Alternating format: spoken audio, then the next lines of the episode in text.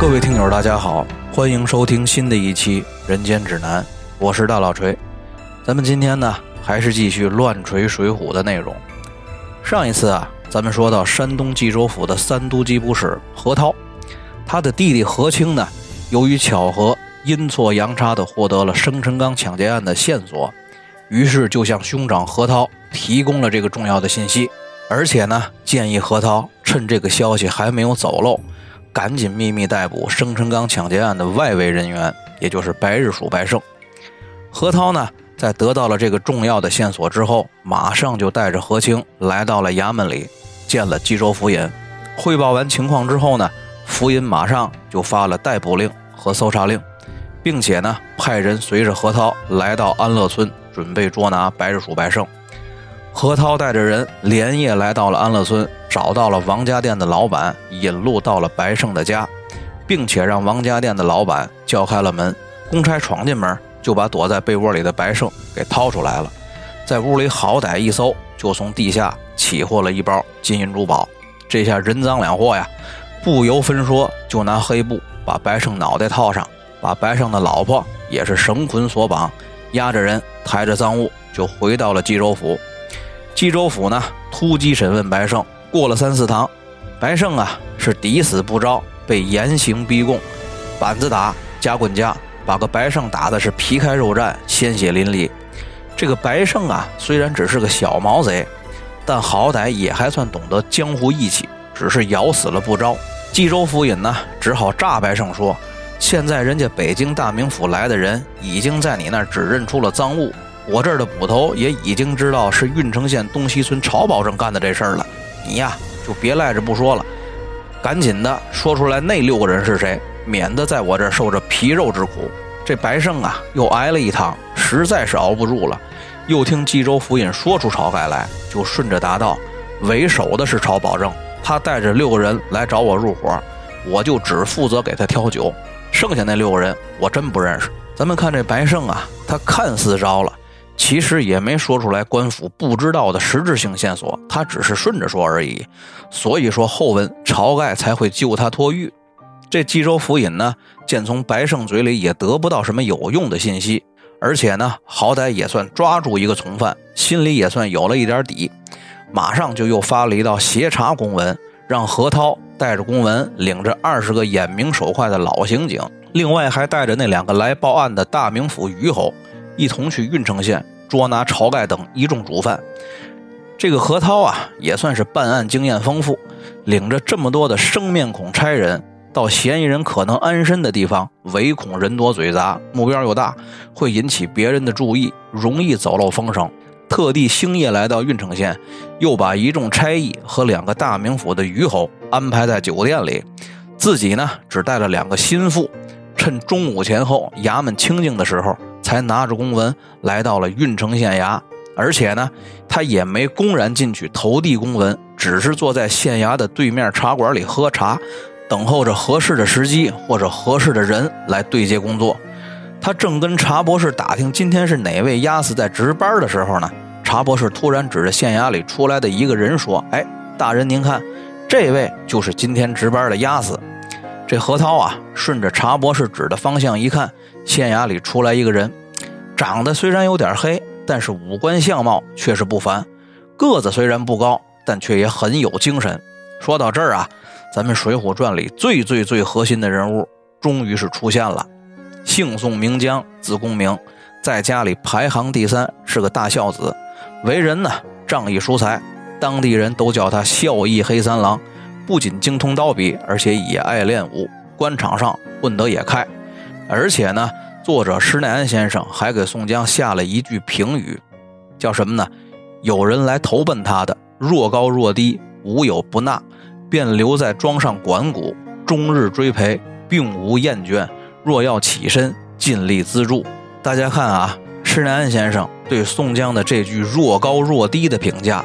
可比前者对晁盖的那句“不论好歹”可强太多了，而且啊，这个宋江简直是土地爷一样的存在，是有求必应，甭管认识不认识，只要您能求到他面前，他多多少少都会帮一把。有穷人看不起病的，他就施舍药材；穷人死了买不起棺材的，他就施舍棺材。山东、河北一带啊，都特别有名。江湖上又送他个外号，叫做及时雨。而何涛呢，见到宋江之后的描写也特别有意思。何涛当街迎住宋江，施礼打了招呼之后呢，请宋江到茶馆里说话。俩人进了茶馆里坐定，何涛为防泄密，让随从都去茶馆门口等着。下面描写他们两人之间对话的这段原文就很有意思了。宋江道：“不敢拜问尊兄高兴啊。”何涛答道：“小人是冀州府冀捕使何观察的便是，不敢动问押司高姓大名。”宋江道：“见眼不识观察，少罪。小吏姓宋名江的便是。”何涛啊，是倒地便拜，说到久闻大名，无缘不曾拜时。宋江说：“惶恐，观察请上座。”何涛说：“小人安敢站上？”宋江道：“观察是上司衙门的人，又是远来之客，两个人啊。”谦让了一会儿，宋江就做了主位，何涛呢做了客席。咱们回过头来看这段话啊，既然何涛说久闻大名，那么他正常的反应应该是什么呢？他应该是碰上这个押司之后说：“这位兄台可是宋押司？”这句话才应该是何涛出现的真实语言，也是合理语言。但是如果何涛说：“这位兄台可是宋押司的话，他用这种表达方法会给人一种印象。何涛是故意寻找宋江，而这恰恰是何涛需要掩盖的意图。所以说，他是为了掩盖自己的真实心理，故意装出巧逢宋江的样子。也可能有朋友会说呀，“久闻大名”这四个字儿跟“久仰久仰”的意思是一样的，无非啊是句客套话。当然了，对于一般人来说，可能是客套话，但是。对于郓城县的名人宋江来说，那绝对不是客套话，因为没有人会仅仅是因为客套就跪下给对方磕一个，放在宋朝也不可能。何涛给宋江下拜，那就是说明久闻大名，他绝对不是客套话，而且何涛的下拜又是一个极其不符合常理的行为。咱们啊都知道，中国古代社会啊是十分讲究等级的社会。中国的古代社会呢，也是一个官本位的社会。大官见了小官，给小官下拜磕头，那是不可能发生的事儿。除非这小官是大官的父兄叔伯之辈。何涛的职务啊，相当于咱们现在地级市的公安局局长；而宋江的职务呢，顶多算是地级市下属县城的县长办公室主任。往大里说，也就是个正科级。而何涛给宋江下拜这个反常行为。大概呀，能说明这么几种情况：第一，他有求于宋江；第二，宋江的真实身份让当公安局局长的何涛惹不起。何涛的下拜呢，等于承认了宋江可以当自己的老大，等于承认了一个地级市的公安局局长需要宋江罩着。同时呢，也说明何涛表明与宋江建立的友谊是非官场的友谊，因为啊，何涛心里清楚。利用官场上的地位是完全无法压制宋江的，而宋江呢，并没有还礼，他大模大样的接受了上级部门领导何涛的一拜，仅仅是只说了一句惶恐，没还礼。然后呢，宋江又请何涛上座，何涛说呀：“我年纪小，不能上座。”宋江说：“您是上级部门的人，又远来是客，是上级部门的什么人呢？”对于宋江来说，无所谓。在宋江看来啊，一个地级市的公安局局长，只要没进宫门，那真的就只是个远道来客而已。实际上，宋江也根本没把观察这个职位放在眼里。他何涛好歹也是官场上混的，当然能够听懂宋江这句话潜台词是什么意思。于是乎啊，就虚假的客气一番。宋江呢，顺理成章的做了主位，何涛做了客位。坐定之后，那就该谈正事儿了。何涛呢，向宋江说明了来意以及生辰纲抢劫案的案件侦查进展情况。这次来郓城县是为了缉拿匪首晁盖等人。宋江一听生辰纲抢劫案的主犯竟然是晁盖，先是吃了一惊，然后又稳住何涛，说：“这个是紧要公务，必须得您亲自跟郓城县令对接。”又以郓城县令正在午休为由，打了个时间差，自己呢。则以趁午休时间回家处理家务事为借口，赶紧离开了郓城县，飞马去东西村给晁盖报信儿。宋江呢，为了不引起何涛的怀疑，先是把晁盖臭骂了一顿。晁盖这厮奸顽异户，本县内上下人没有一个不怪他。金幡做出来了，好叫他受。这个宋江啊，当着何涛的面臭骂晁盖，只是做做表面功夫，目的无非是要麻痹何涛，让他放松警惕。然后呢，宋江又抛出了冠冕堂皇的理由，他说：“只是这件公文。”必须得是何观察您自己当庭投递给我们县长，县长看了呢，才好发号施令，安排工作，派我们这儿的人协助您逮捕嫌疑人。我怎么敢私下拆看公文？这通天大案非同小可，可千万不能轻易泄露。那么宋江为何要让何涛自己投交公文呢？有这么几点考量：第一呢，首先事关重大，宋江作为小吏，权力并不大。不敢私下擅开，所以让何涛按正规流程走，为的就是避免日后留下把柄。因为他宋江要给晁盖通风报信儿，如果此时拆开文件封条，就代表这个文件已经泄露。文件开封后，晁盖就逃走了，那么大家肯定就会怀疑到有人给晁盖通风报信儿，而文件呢是宋江拆的，他的嫌疑就会最大。第二呢？宋江现在让何涛按正常流程走，让他自己去衙门里找县令交接文件。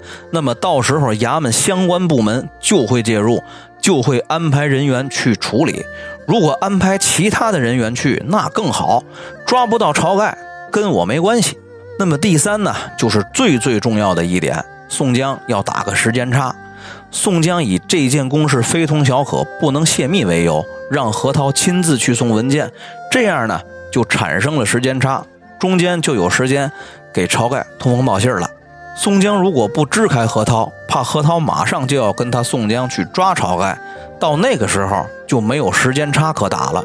然后又说本地县官正在午休，宋江的目的就是要打时间差。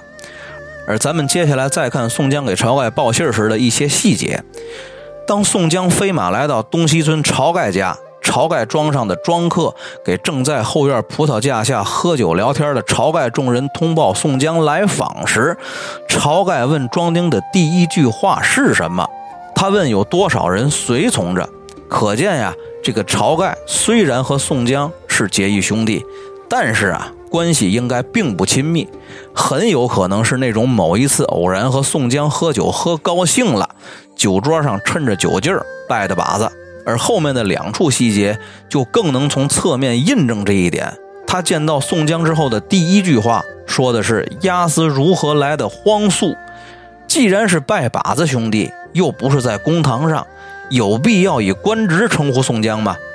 而当宋江向他说明了情况，让他赶紧收拾东西走人之后呢，晁盖马上改口就说：“贤弟大恩难报，这会儿得了消息了。”您才刚想起来改口喊贤弟，然后呢，晁盖又匆匆给宋江引荐了吴用、刘唐、公孙胜三个人。宋江呢也来不及寒暄客套，马上就骑马飞奔回郓城县衙了。晁盖这一伙人啊，得了消息，决定马上收拾东西到石碣村找三阮兄弟。这本身也就是在吴用计划之内的，只是他没想到这事儿这么快就东窗事发而已。因为啊，石碣村比邻梁山坡，可以随时从水路上山入伙。如果王伦不收，就用抢劫生辰纲得到的金银财宝收买他。咱们放下晁盖众人在家里收拾东西，准备出逃不说，单说这个宋江回到了郓城县，带着何涛见了石文斌，投递了公文。石文斌呢，派朱仝、雷横两个人带部下人马前去东西村捉拿晁盖。可是这朱仝、雷横呢？又都是跟晁盖有交情的，俩人都是想着行动的时候啊，给晁盖留一条后路逃走。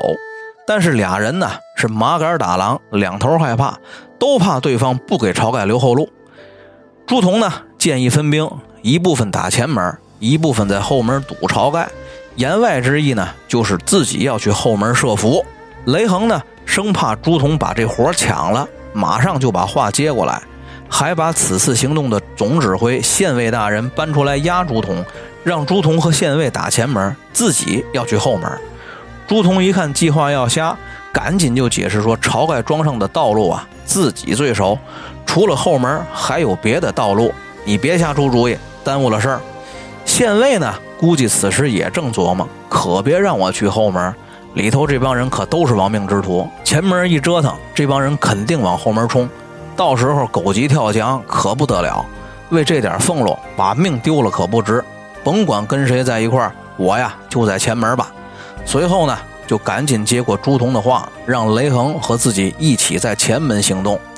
这个抓捕行动队啊，到达东西村晁盖家附近的时候，见庄园里已经起火了。雷横呢，带着人离晁盖家前门还两站地呢，就开始咋呼，为的就是给晁盖报信儿。朱仝呢，带着人慢慢悠悠来到后门。果然看见晁盖抡着刀从后门杀出来，假打了几回合，就趁乱放晁盖走了。自己呢在后面假装追赶，其实呢是护送晁盖逃走。这个雷横啊在前门听见后面动静挺大，生怕晁盖跑不了，也赶紧赶了过来。过来一看这情形啊，心里这才明白，朱仝跟自己其实是一个心气儿，于是就陪着朱仝心照不宣的折腾了一溜够。朱仝呢也假装崴脚追不上，总之啊是没白折腾，人呢终于是顺利的没抓到。但是这趟差事呢大车小辆，人喊马嘶的，整这么大动静，不能白来呀！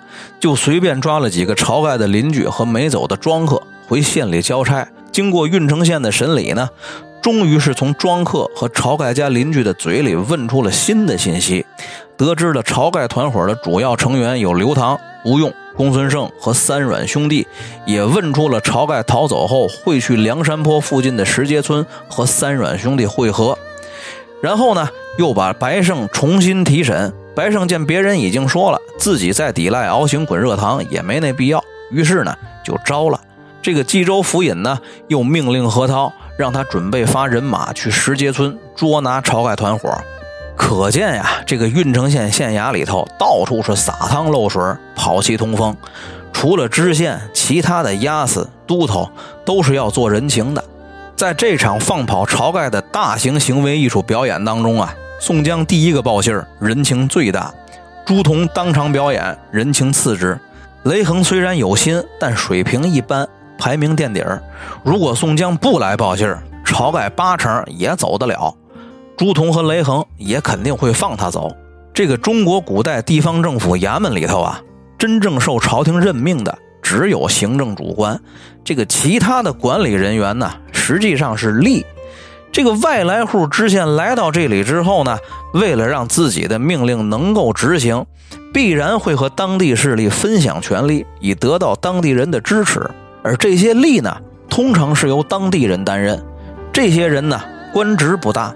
但是在当地有极大的能量，按现在的说法，属于黑社会的保护伞。宋江所谓的仗义疏财，无非只是一种表演，也就是从这些黑势力中收取保护费，拿出来一部分装装样子。宋江也太知道自己给晁盖送信儿，晁盖肯定是不会让他白送的。同理，朱仝、雷横也一样明白这一点。晁盖呢，有钱，但是啊。他需要权力的保护，那么自然也免不了时常打点一下县衙里边的这些官老爷。宋江呢有点权，但是呢他一样需要金银来进行他仗义疏财的表演，那么自然也就会对这些所谓结义兄弟的打点都笑纳了。水浒的深刻呀，就在于它的现实，很多事情啊到今天依然是没有变化，而且呢。宋江给晁盖通风报信，这个举动那可是有长期效应的。其他的地头蛇知道后会怎么想呢？那必然是更认宋江做大哥了。为了兄弟这么大的事儿都能给通风报信儿，那以后更得好生捧着宋江了。所以说，宋江放晁盖这件事儿，表面上看是兄弟情深、仗义相救，实则呀，我觉得就是拿钱办事儿，替人消灾。好了。今天的故事就说到这儿，咱们下回再说。